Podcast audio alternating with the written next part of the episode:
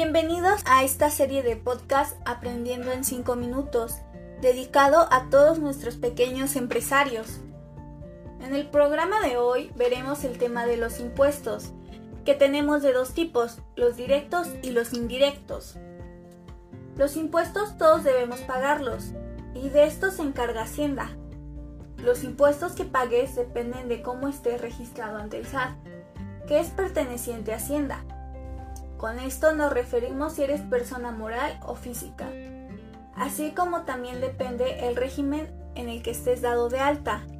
Pero ten por seguro que no te salvas de pagar impuestos, los cuales tenemos de manera directa, tal es el caso de ISR, y también tenemos impuestos de manera indirecta, como es el IVA o el IEPS, por mencionar algunos.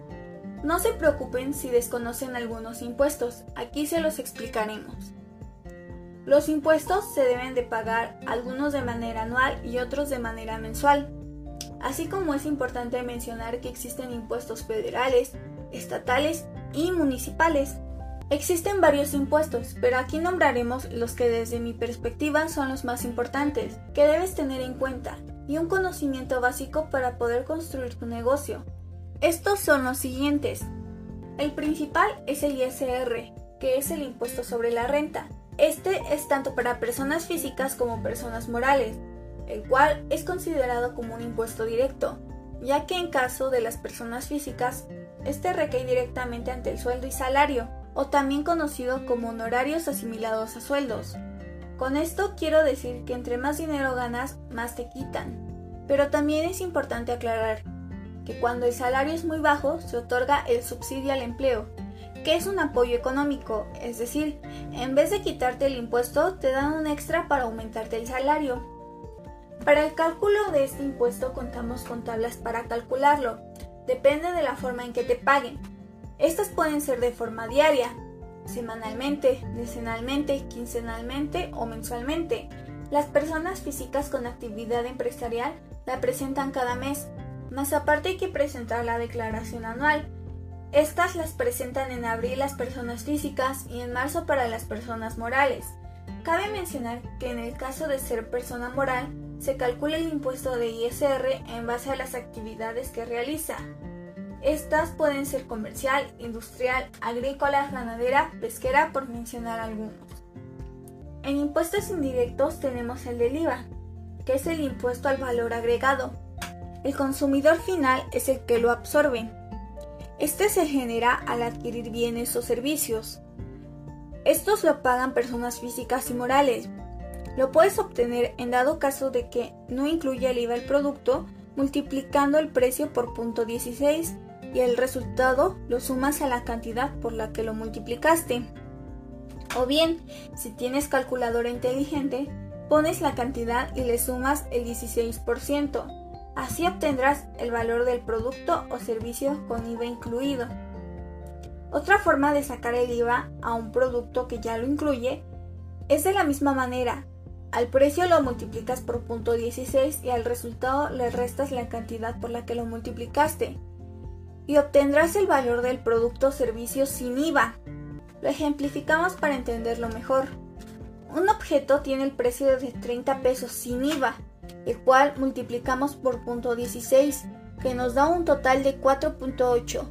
Eso es el precio del IVA. Entonces, le sumamos los 30 pesos y el producto sale a la venta en 34.8 pesos. Otro ejemplo es que el producto a la venta cuesta 56 pesos.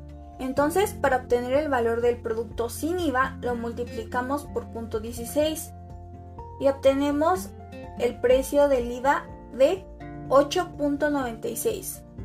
Lo restamos a los 56 y nos da un total de 47.04. Ese es el valor del producto sin el IVA. El IVA está en casi todos los productos, menos en los alimentos, mayormente de la canasta básica. Cuando realices una compra tendrás dos tipos de IVA. El acreditable, que es cuando realizas la compra por medio de cheque, transferencia o efectivo y tenemos el IVA por acreditar. Este será con pagos a crédito. Cuando realizas una venta de igual manera tienes dos tipos de IVA. El trasladado, cuando la venta se hizo con cheque, transferencia o en efectivo. Y también tenemos el IVA por trasladar, que es cuando una venta se hace a crédito. Tú como vendedor vas a manejar los siguientes términos, que es venta a precio de venta, que es el precio que incluye el IVA. Y tenemos también la venta a precio de costo, que es cuando no hay IVA, porque se genera cuando se compra. Lo ejemplificamos para entenderlo mejor. Yo compro unas paletas para venderlas. Estas me cuestan 10 pesos. Este es el precio de costo. Y yo las venderé en 15 pesos, siendo este el precio de venta, siendo la ganancia de 5 pesos. Continuamos con otro impuesto que es el IEPS, que es el impuesto especial a la producción y servicios. Este es un impuesto que se suma a los productos aparte de que ya tengan el impuesto de IVA. Este impuesto lo tenemos en la gasolina, destilados o también conocido como alcohol, cerveza, jugos, refrescos, bebidas energizantes. Aquí también se encuentran los servicios de telefonía fija o celular. Y uno de los que más me impresionó fue el tabaco. Simplemente el cigarro y puros, estamos hablando que este impuesto es de 160%. Este impuesto tiene la finalidad de aumentar el precio a fin de que no sea tan accesible debido al daño que puede causar. Bien, esto ha sido todo por el podcast de hoy. Nos vemos en otro podcast aprendiendo en 5 minutos. Hasta la próxima.